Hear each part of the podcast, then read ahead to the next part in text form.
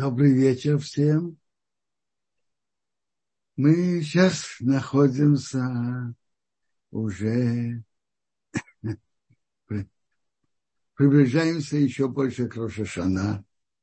Мы уже почти во второй половине месяца Элюль. Сегодня мы вечером на 15 Элюль. Э, Элюль – этот месяц, особой нашей близости с Богом. И это первое, что надо стараться, э, чтобы мы были более близки к Богу.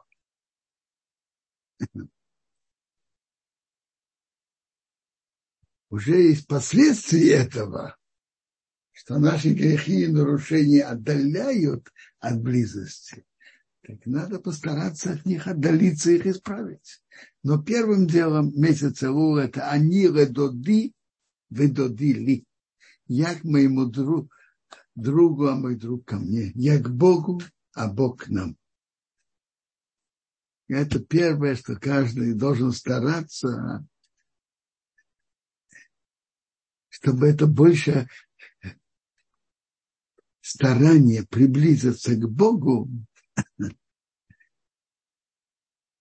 в, в, в этот месяц стараться больше приблизиться.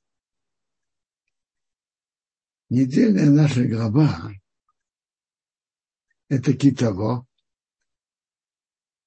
В того, в главе китово большая часть главы – это проход и клалот, благословление и, и предупреждение о наказаниях. И это во второй половине главы. Так мы поговорим об этой теме. По количеству предложений в Торе это э, почти половина главы. Давайте почитаем благословление. И будет, если слушать, будет слушать голоса Бога твоего Бога, соблюдать, делать все его повеления, что я тебе велю сегодня, Бог сделает тебя самым высшим, верховным над всеми народами земли. То есть у тебя будет удача больше, чем у всех других. И придут на тебя все эти благословления и настигнут когда будешь слушать голоса Бога твоего Бога. Интересно. Настигнут, это слышится, что ты будешь убегать, а они гонятся за тобой, пока наконец они тебя настигнут. Скажите, кто-то убегает от благословения? Что надо за ним гнаться и настигать? А?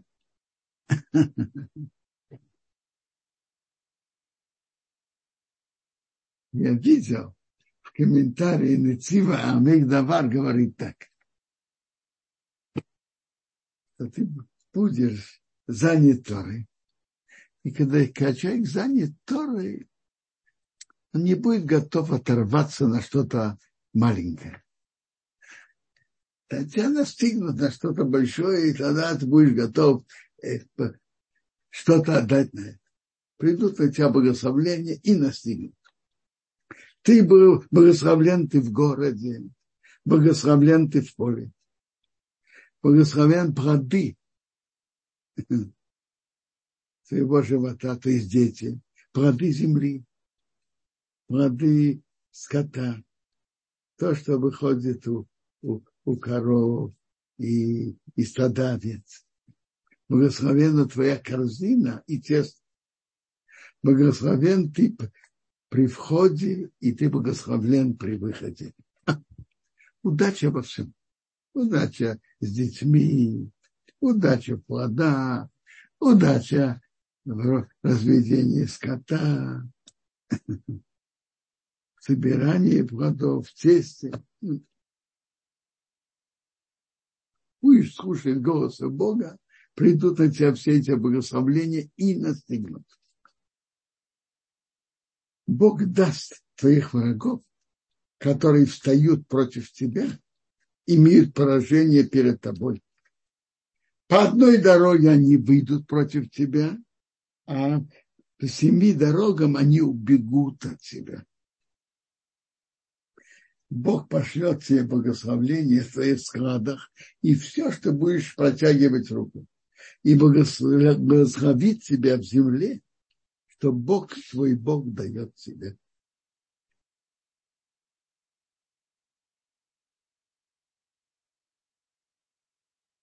Бывает материальные удачи духовно портят человека. Нет, это у тебя будет по-другому. Бог тебя сделает святым народом, как Он поклялся тебе.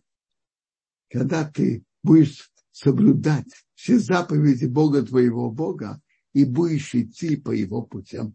Значит, будешь идти по Его путям, как Бог милостивый, так и ты.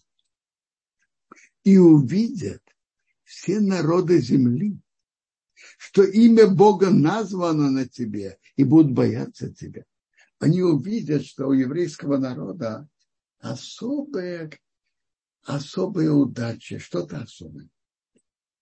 Они увидят, что это не естественно. Это что-то особое. Когда еврейский народ идет по пути Торы, то Бог это посылает. посылает. Интересно. Есть дроша что народы мира увидят, что имя Бога названо на тебе, этот фильм, который главный фильм. Но, но не у каждого. Рассказывают, рассказывает про Агру из что он был в Челине, он целый день ходил в Челине. Там напали какие-то разбойницы. И там как раз они, другие тоже были в Твилине. И так на них не подействовало. Вышел Агро из Вильна своими в Твилине на голове, и э, они убежали. Просили его, а почему? У нас же тоже были тфили на голове. Говорит, это Тфили не только на голове, и, и внутри головы.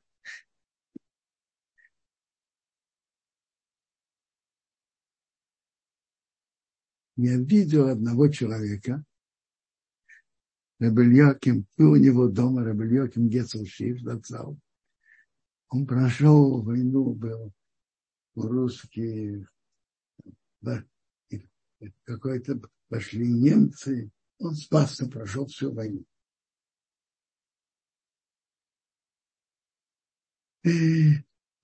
Рассказывал, что у него был, был такой эпизод. Он сидел дома в Цубине,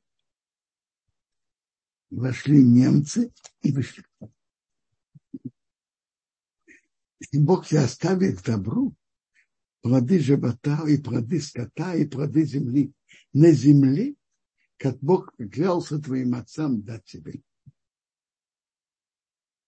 Бог раскроет тебе свой хороший клад небеса. Дай дождь твоей земли вовремя и благословить все дела твоих рук. Ты будешь одалживать многим народам, а ты не должен будешь одалживать. Бог тебя сделает головой, а не хвостом. То есть бывает, что какая-то страна одной одна одалживает, а она сама одалживает у другой. Ты будешь одалживать многим народам, а ты не должен будешь одолжить. То же самое насчет головы и хвоста. Есть такие страны, которые диктуют, как голова, диктуют другим линиям. А, но с другой стороны, кто-то повыше их, посильнее их диктует ты. А тут будет, ты Бог тебя сделает головой к другим, но не хвостом. Тебе диктовать никто не будет и ты будешь только наверху и не будешь внизу. Когда будешь слушать повеление Бога твоего Бога, то я тебе велю сегодня сохранять и делать. И не отходи А всех слов, что я тебе велю сегодня, ни направо, ни налево. идти за, за идолами их слушать. Есть, когда ты отходишь направо или налево от Торы, то в конце концов это приводит к служению идолам. Ну, мы прочитали богословление, которые включают в себя все.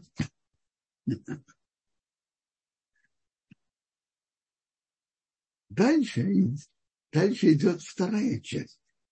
Что произойдет, если еврейский народ не будет слушать и не будет выполнять заповедь? И тут написано прямо противоположное. Тот, что написано богословлен, там написано наоборот, проклят. И дальше написано еще, еще предсказание, э, предупреждение, что произойдет. Интересно. Благословление занимают 14 предложений. А противоположное от благословления занимает 54 предложения. А? Так почему же предсказания о плохом проклятии в нашей главе, они более длинные, чем благословление? Вопрос? Этот вопрос уже поднимает Рабавром Ибн Эзра в главе Бахукотай, там, где, там тоже благословление хорошие, несколько раз меньше плохих. И прошу прощения, предложение о предсказании о хорошем меньше, чем предсказание о наказании. Давайте посчитаем. Тут 11 предложений предсказания о хорошем и 33 предсказания о плохом. То есть точно в три раза больше. Так Ибн Эзра приводит этот вопрос. Он приводит это в интересной форме. Давайте я прочитаю,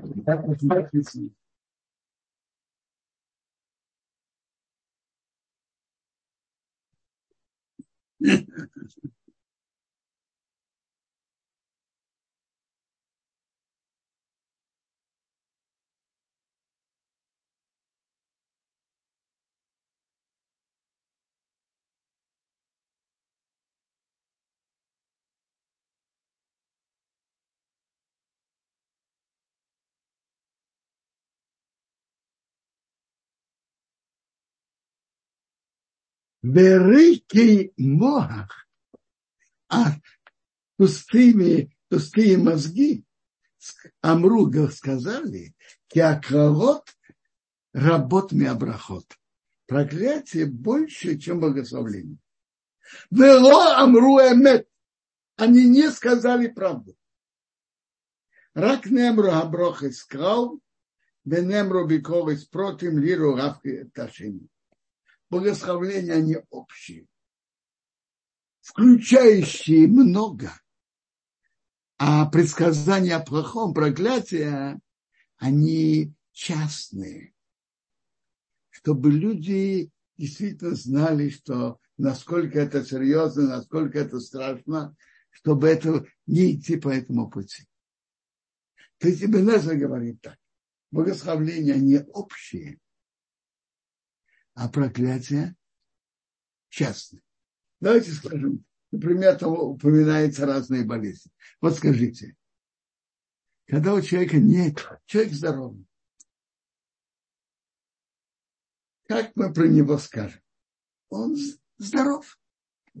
У него нет болезни, он здоровый человек. А когда у него есть болезни, такая-то болезнь сердца, такая-то болезнь почек, такая-то болезнь легких и так далее.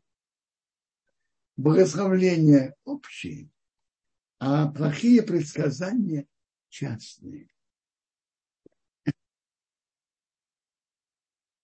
А вот теперь постараемся понять вообще, что означают эти благословления и тяжелые предсказания. Что это, что это означает? Мы же знаем, что в общем Бог не всегда делает расчет только на этом свете. Бывает, бывает, бывает, что человек делает хорошие дела и получает на этом свете хорошее. Но не всегда полный расчет делается в этом мире. Так что же означают вот эти предсказания Торы? И в главе Бахукотай, и в нашей главе Китово. Что они означают? Рамбан отвечает на это так. Есть судьба одного человека, единичного человека, а есть судьба всего еврейского народа. Судьба единичного человека может быть по-разному. И у Бога есть расчеты с каждым из нас, что за хорошее, когда платить в этом мире, что в будущем, какие, за что, как, за нарушения, что послать человека в этом мире, а что в будущем. А о еврейском народе, который живет в земле Израиля, есть четкая линия, что когда идут еврейский народ идет по пути Торы, то ему сопутствует удача. Отходит от пути Торы, служит идолам, не, не исполняет Тору, приходит неприятность. Это линия Бога с еврейским народом. Бог ведет себя с еврейским народом по-особому. Как написано дальше, я передаю вашу судьбу в ваши руки. Бог передает на нашу судьбу, судьбу на еврейского народа в наши руки. Зависит от нашего поведения.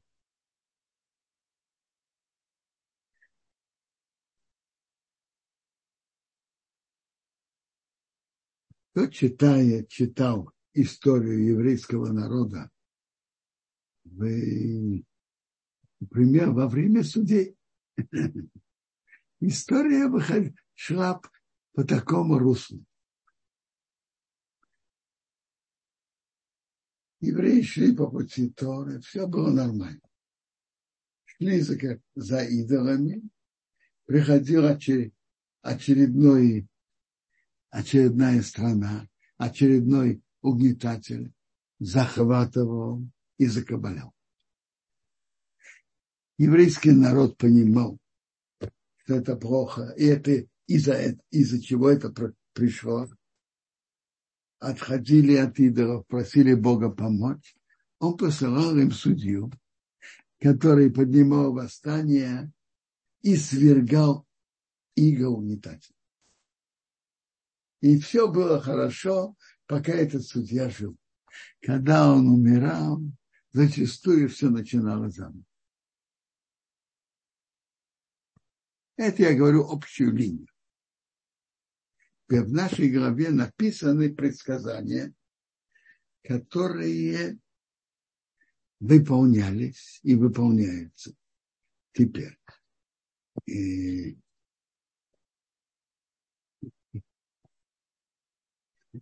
Тут, там написано так.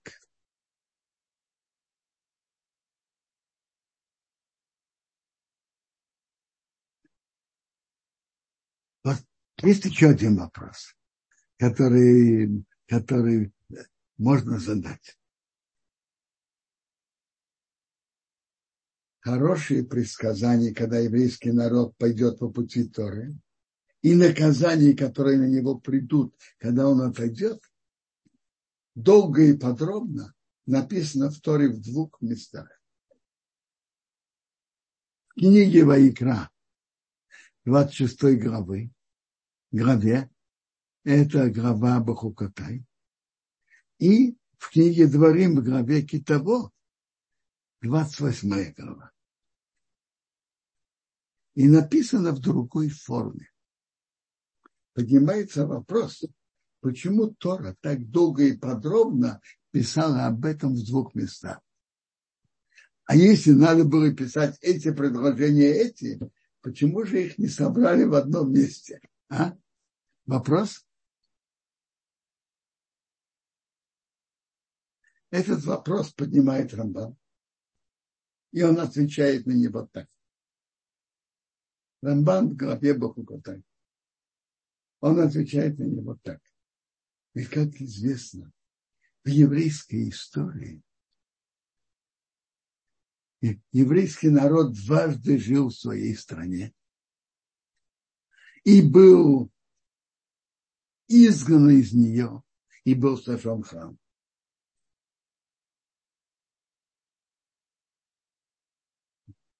Еврейский народ вошел в страну по руководству Мишуабину.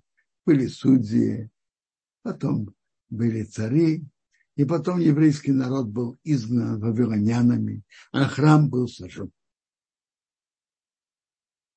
Через 70 лет еврейский народ вернулся, построил заново храм и жил в своей стране еще 420 лет. И потом э, римляне э, воевали окружили Иерусалим, сожгли, сожгли храм и изгнали евреев из страны. Так, Рамбан говорит так. Еврейский народ был изгнан дважды. И вот эти благословления и проклятия пророческие в книге Бахука, в главе Бахукотай, это говорится о нарушениях во время первого храма, изгнании из него и страдания евреев после них. А в нашей главе, в книге Дворим, главе Китово, говорится о нарушениях во время второго храма и изгнания после него. Он приводит на это примеры и аргументы. Из аргументов и его в главе Бахукатай упоминается из преступлений служения идолам.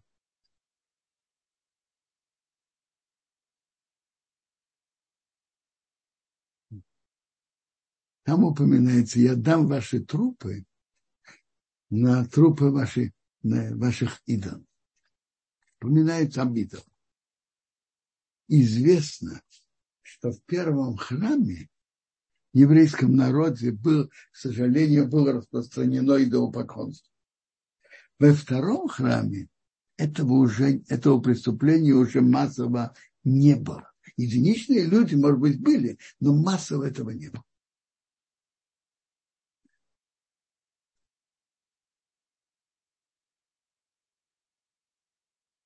Дальше. В главе Бахукатай, в книге Ваикра, приводится о нарушении святости седьмого года. Святых лет Шмита и Йовел. И, соответственно, 70 годам Шмита и Йовел, которых надо было дать отдохнуть земле, еврейский народ был в изгнании 70 лет соответственно 70 годам Шмиты и Йовел, которые они в нарушении закона Торы обрабатывают. После этого они были возвращены, и был построен второй храм. В нашей главе не упоминается ни идолопоклонство, из преступлений еврейского народа не упоминается идолопоклонство, не напоминается нарушение святости седьмого года. А вот, например, оно написано просто. Если не будешь слушать, я читаю, если будет, если не будешь слушать голоса Бога твоего Бога, соблюдать, делать все его заповеди и законы, что я тебе велю сегодня, придут на себя эти, все эти проклятия и настигнут. То есть не будешь слушать. Еще интересно.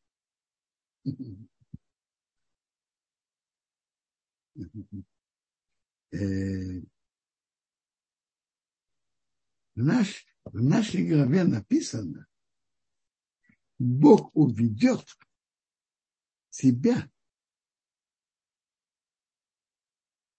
Секундочку, еще до этого. Написано, Бог приведет тебя, народ, издалека, с края земли, как летит орел.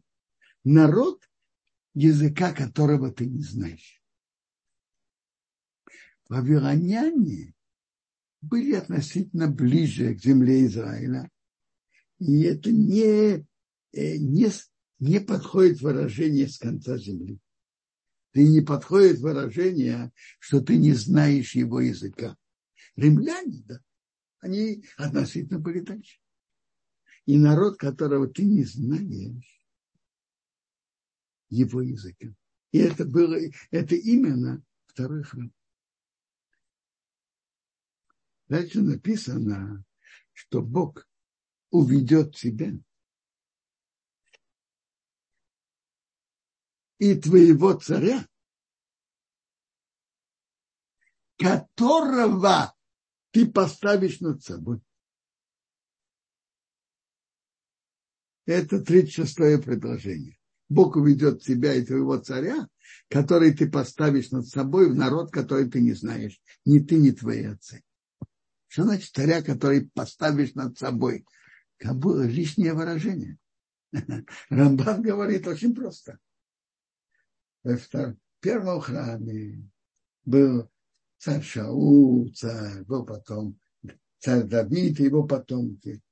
Все было по закону Тора. Были нарушения, но царь, который ты поставил, был все нормально. Потомков царя Давида.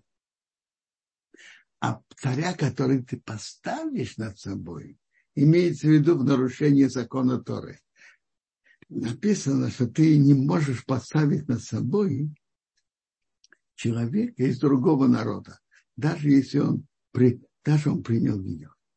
А Агрифас, например, Агриппа, он не был, э, не, ради, э, не был евреем, не из, не из потомков евреев. Он соблюдал заповеди, но он не, не был, его родители не были евреи. То есть э, царя, который ты поставишь нарушение закона Тора. Ну, бросается в глаза еще интересные замечания. В, в нашей голове написано так, я читаю, 64-е предложение. И Бог тебя рассеет среди всех народов с края земли и до края земли. Когда было полное рассеяние еврейского народа? Только после разрушения второго храма. После разрушения первого не было такого рассеяния. Они были изгнаны в Вавилон. И, между прочим, к ним относились довольно гуманно. А вот Бог тебя рассеет среди всех народов, от края земли до края земли. И тут пишется про судьбу еврейского народа в изгнании. Среди всех народов ты не отдохнешь, и не будет покоя в ступне твоих ног. То есть бесконечное изгнание. Бог даст там тебе сердце тревожное, изнывание глаз и горечь души. Жизнь будет висеть перед тобой, напротив. Ты будешь бояться ночью и днем, не будешь верить в свою жизнь. То есть ты всегда будешь бояться свою жизнь. Утром скажешь, кто дал бы вечер, а вечером скажешь, кто дал бы утро. Это как раз выполнялось. Тот, кто знает еврейскую историю, и рассеяние, и бесконечное изгнание, и страх.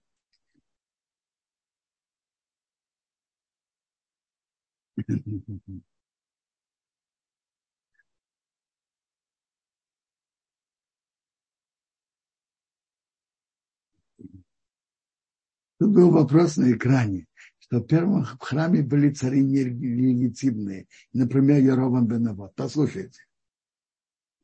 Он вел себя недостойно. И он запретил подниматься в Иерусалим. И через него раз, и поставил разные другие два места для служения. И через него началось э, склонность к идолопоклонству. Он действительно сделал великие преступления. Но само то, что его посадили на царство, было совершенно легитимно. Его, его пос, пророк Ахия Шилени сказал ему, что, что он, он будет царем. То, что он стал царем, было легитимно. Его поведение нет.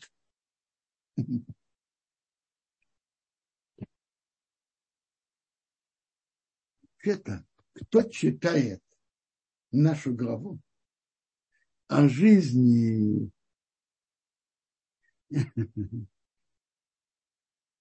кто читает нашу главу? Так она написана. Кто может читать в оригинале еще лучше? Кто читает переводы? Ну, тоже, тоже читает. И он, если он сравнивает то, что написано,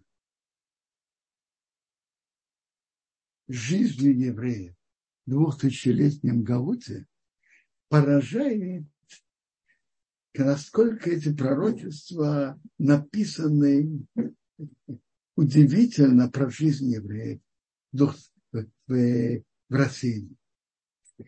Боязнь, страх, не будет покоя, ступне твоих ног. Бесконечные знания. Э, тут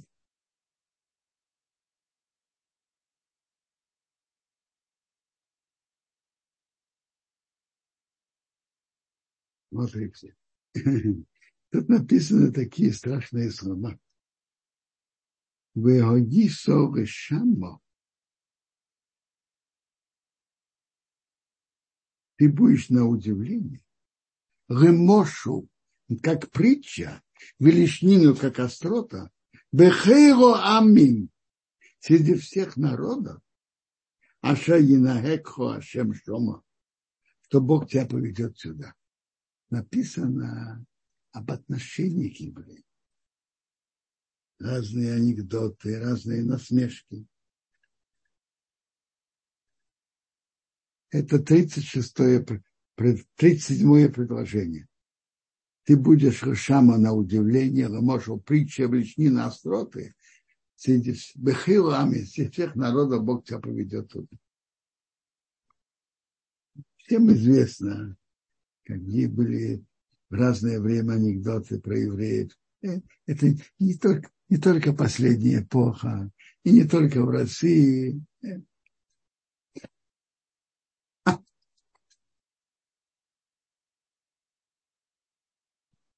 Кто читает эту главу и смотрит на историю евреев в двухтысячелетнем изгнании, почувствует, насколько эти, эти предсказания э, удивительные и говорят о том, что произойдет. И показывают, что это не про, что это слава Бога, который руководит миром и знает все, что будет.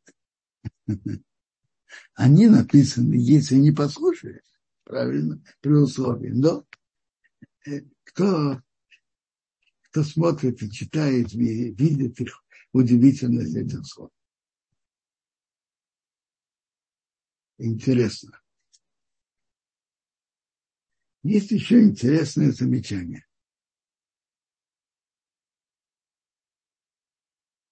разница между благословлениями и проклятиями в Ваикра в главе Бухукотай и в нашей главе. Знаете, в чем разница? В главе Бухукотай написано, что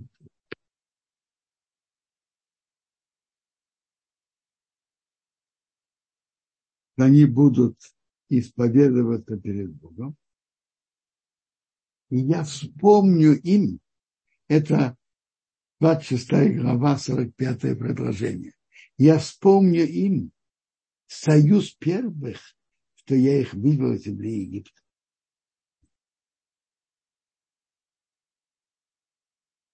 В нашей главе до конца главы нет утешающих слов. В Хуката есть. Я вспомню им союз первых. Рамбан объясняет и это тоже.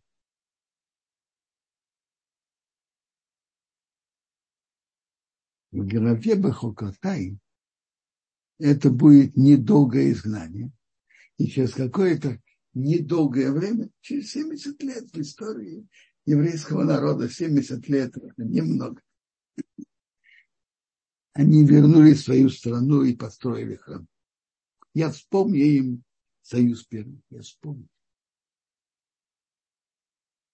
Противоположность этому в нашей главе нет никакого утешающего слова. Но через несколько э, отрывков в главе Ницавим говорится о полном возвращении еврейского народа и что будет им лучше и больше, чем было. В самой главе не утешает какого утешающего слова, но через несколько отрывков в главе Ницавим, 30 глава, написано о полном возвращении, я читаю. Когда придут все, все эти слова, благословения и проклятия, что я дал перед тобой, ты вернешься к сердцу среди всех народов, что Бог твой Бог забросил тебя туда, ты вернешься до Бога твоего Бога и будешь слушать его голоса, как все, что я тебя беру сегодня, ты и твои дети, всем сердцем и всей душой, Бог вернет твое возвращение и пожалеет, и вернет заново из всех народов, что Бог тебя рассеял туда. Если будет заброшенный в конце неба, отсюда тебя соберет Бог твой Бог и оттуда возьмет. И Бог тебя приведет в страну, что наследует твои отцы, и ты будешь ее наследовать. И он сделает тебе лучше и больше, чем твоим отцам. И, и это то, что тут написано. Ты лучше и больше, чем твоим отцам. И речь идет о полном возвращении то, что в еврейском народе известно, что мы говорим, что мы ждем и прихода Машеха, и он нас зависит от нашего возвращения к Богу. Так это очень интересно в первом Бухухотай, Ваикро, написаны утешающие предложения в самом, самой главе, но только написано «я вспомню». Не полное, не полное возвращение. И не то, что тебе будет лучше и больше, чем твоим отцам. Я вспомню. Возвращение во время второго храма было только, что Бог вспомнил еврейский народ, не больше. А тут в нашей главе нет утешающих слов, но через несколько отрывков написано о полном возвращении будет больше и лучше, чем твоим отцам. Дальше написано, Бог обрежет твое сердце и сердце твоих детей. То есть он изменит природу, что будет меньше желания, меньше страсти к плохому. Ну, в приходе об этом дай Бог, чтобы это было, но это зависит от нас, когда ты вернешься к Богу. Так Рамбан об этом так и говорит, что в, той главе написано утешающие слова в самой главе, но только я вспомню. А в нашей главе это не написано, но через несколько отрывков написано о полном возвращении. Потому что действительно пройдет много времени. Пройдет.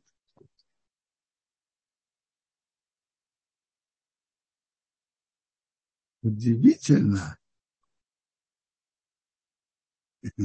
предсказание Бога о еврейском народе. С, с одной стороны, есть предсказание о рассеянии, о страдании, об изгнании, о тяжести рассеяния, о ненависти, о насмешках со стороны других народов.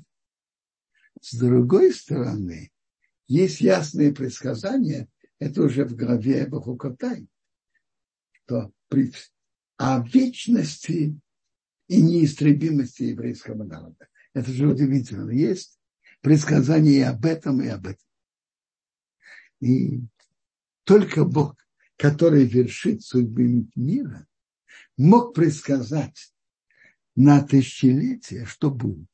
И предсказать два таких предсказания, которые в, в э, правилах и законах истории противоречат, они противоречат один другому.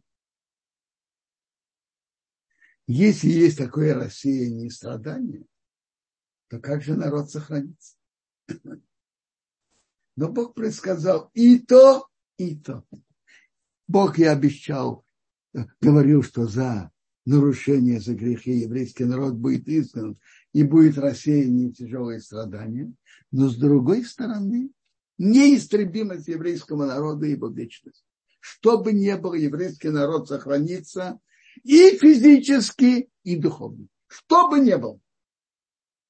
Это два предсказания исторически как бы противоречат один другому. Но Бог, который вершит судьбы мира, выполняет то.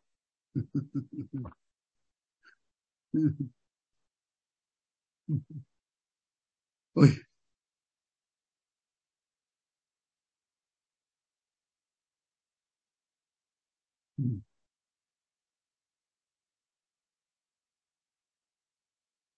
Так вот это, этот комментарий Рамбана, он очень интересный. Что в главе Бахуката это в первую очередь о, о нарушениях, грехах и преступлениях во время первого храма изгнания из него. И что с ними произойдет там. А в, главе, в нашей главе это о втором храме, об э, нарушении об изгнании, о страданиях евреев э, в изгнании. И это, это в нашей главе.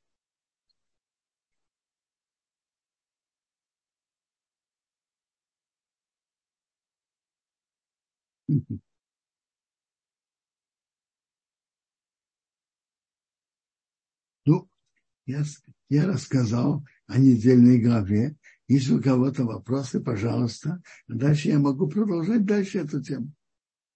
Есть какие, какие-то вопросы? А, Квадара поднятая рука Оры. Мы включаем вам звук. Ора, добрый вечер. Пожалуйста. Добрый, добрый день, добрый вечер. А, спасибо большое. Я, может быть, прослушала, почему именно в три раза вот эти цифры умножаются, во-первых, да. Во-вторых, интересно. Какие да? ты поняла, какие? Ну, Э, ну, э, количество проклятий напротив благословения. А, смотрите, сколько раз я не знаю. Я же не сказал, что так а, ага. Я просто ага. Прочитал количество предложений тут и там. Это, на это у меня нет никакого. А, то есть, ага, понятно, дружит. Хорошо, спасибо. Я просто, я просто, э, прокомментировал слова Ибмесов, что это боль внешне выглядит больше, но по держанию, по да. он говорит, что это совершенно не так. Потому да. благословления, они общие, включают да, да, да. в себя много, а тяжелые предсказания, они частные. И Бог специально так написал, чтобы народ знал и боялся, и чтобы не отходил от того.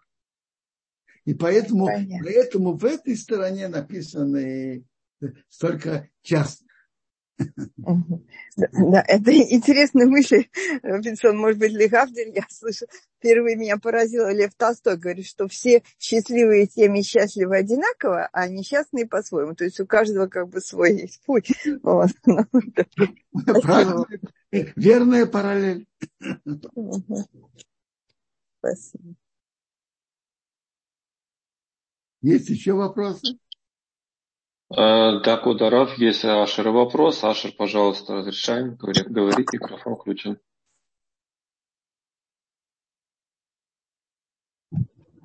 Шал, шалом, Каводарав. Шалом. Спасибо вам за урок.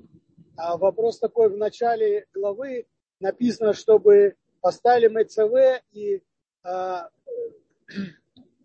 ну, а, побелили и звездкой. И написано два раза повторяется.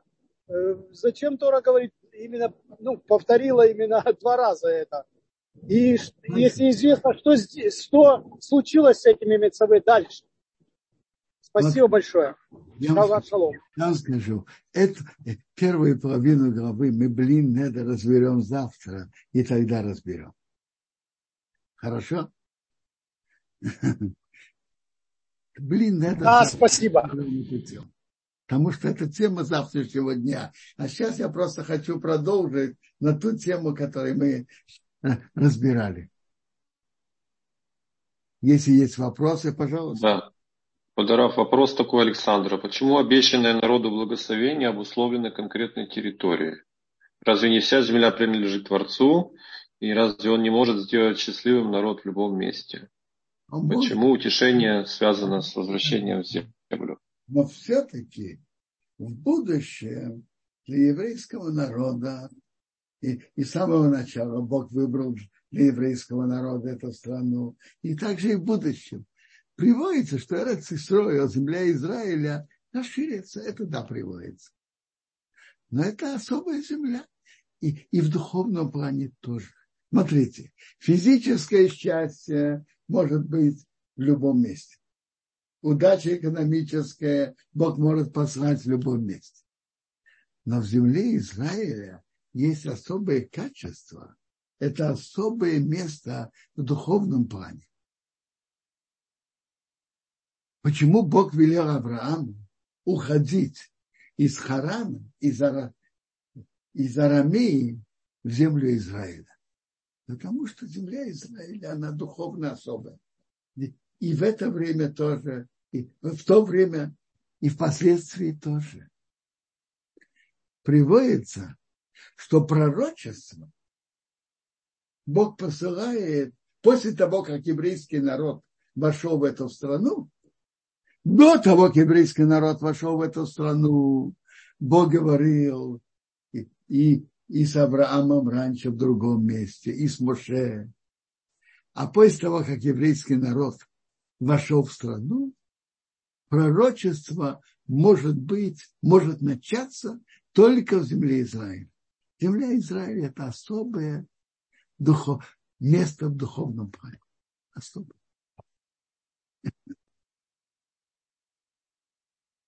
Экономическую вот...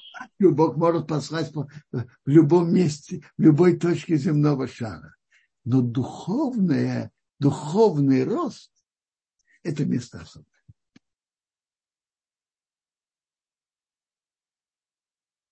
Да. Квадараф тут спрашивает о Виталь Хая. А может быть такое, что Всевышний уже обрезал сердца людей, ведь любой средний человек сегодня понимает, что низкие поступки не следует делать? Я хотел бы спросить вопрос. Любой человек понимает, а раньше он не понимал. И я хочу спросить, при том, что он понимает, никто не делает низких поступков? Или да, делает? А? Обрезы значит, есть понимание, Дай Бог, чтобы стыдились. Дай Бог. Э, понимание людей, понимание человека одно, а реальные действия не всегда соответствуют его пониманию. Есть люди, которые понимают много, а их уровень на, прах, на деле низкий. А есть люди, которые знают меньше, а их духовный уровень выше. Не только понимание решений. Тут не написано мозг и понимание, обрежет сердце. Сердце – это чувство, это страсти. Чувство и страсти человека имеет на человека зачастую больше влияния, чем его знание и понимание. А пока, пока мир так, как он выглядит, со всеми преступлениями и так далее, пока еще этого не произошло. Произойдет. Да. Э, Квадорав, тут был еще вопрос. Вы упомянули, что во втором храме э, не все цари были легитимны. Вот Арон уточняет, а как быть в первом храме тоже были нелегитимные, например, Яровам бен Нават, его потомки, как сказать. Послушайте, я, кажется, ответил, но я отвечу еще раз. И я не сказал, что все цари были цадыким. Это я не сказал. Яровам не был цадыком. И наоборот, он запретил десяти коленам, над которыми он властвовал, запретил подниматься в Иерусалим, оторвал их от храма, это страшное нарушение, и построил места служения в двух других местах, Бейтейл и Дан. И он делал страшные преступления и повел за, собой народ, и это кидал поконство. Но объявить его что, о, о том, что он станет царем, это ему сказал пророк Ахия. Он сказал, ты будешь царем на десятью коленах.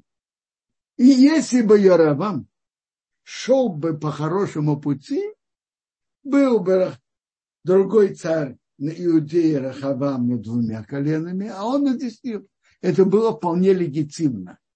Но то, что он стал царем, это легитимно его поведение было нелегитимно. А Агриппа, само то, что он царь, было нелегитимно. Не, не его поведение, а само то, что он царь, было нелегитимно. Это то, что я сказал. Это не то, что я сказал, это Рамбан говорит. Я пересказал его снова.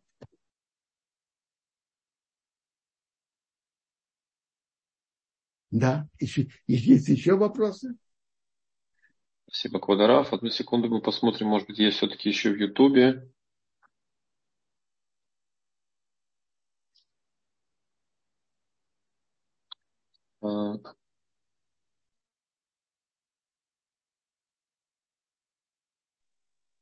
Нет, в Ютубе нет пока, вопросов. Нету. Хорошо. Но э, если так, Давайте продолжим дальше.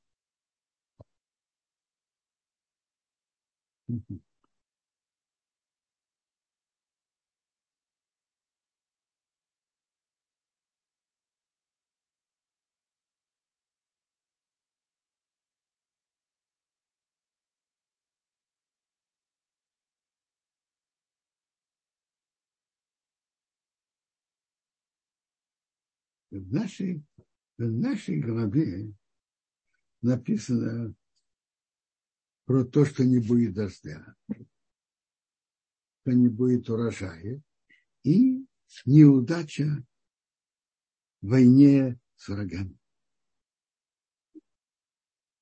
Написано про болезнь. Написано про захват, э, про осаду на город и, зах, и, и захват после осады, по тяжелой осаде. Потом, как, как Бог выгонит, как э, евреи будут изгнаны из, из своей страны, и как они потом будут рассеяны.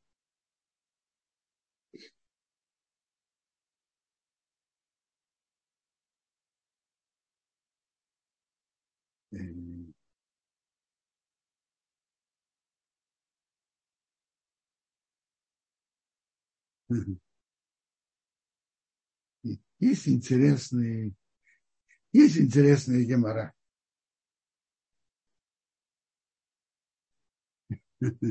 Есть интересная гемора. Что наши пророки выражаются, есть выражение Давди, Давид мой раб. Нет, я скажу, есть, есть гемора, которая говорит, что пришли старейшие, старейшины Израиля перед пророком Ехеском и сказали ему, что ты, что Бог от нас хочет? Мы отданы другим, другому народу, тогда это было, были вавилоняне. Это как раб, который господин продал другому хозяину. Он у другого хозяина. Что может прошлый хозяин и давать ему указания? Это делай, это не делай. Мы рабы у Навходоносора. Что, ты от нас, что Бог от нас хочет? Вопрос? Гемора на это отвечает так. Все написано у наших пророков. Есть Давид Авди, Давид мой раб, царь Давид. И написано Мухаднецар Авди. На Мухаднецар мой раб. Даже если вы переданы в руки на Навуходнецара, вы не вышли под руководство Бога. Навуходнецар, скажите, Добит мой раб, а Навуходнецар мой раб, подобный один другому. Добит мой раб, что он раб Бога, делает все, что Бог велит. Это Давид мой раб. А Навуходоносор, он делает то, что Бог хочет. Он слушается указаний Бога. Но написано так, чтобы знать что даже они, еврейский народ находится в руках других народов, на руках на Навуходнецара, это не, он не выходит из-под руководства, под компетенцией Бога. На выходные это как один продал раба свой, своему другому рабу. Но выходные царь тоже мой раб, он раб Бога. Он тоже не больше, чем раб.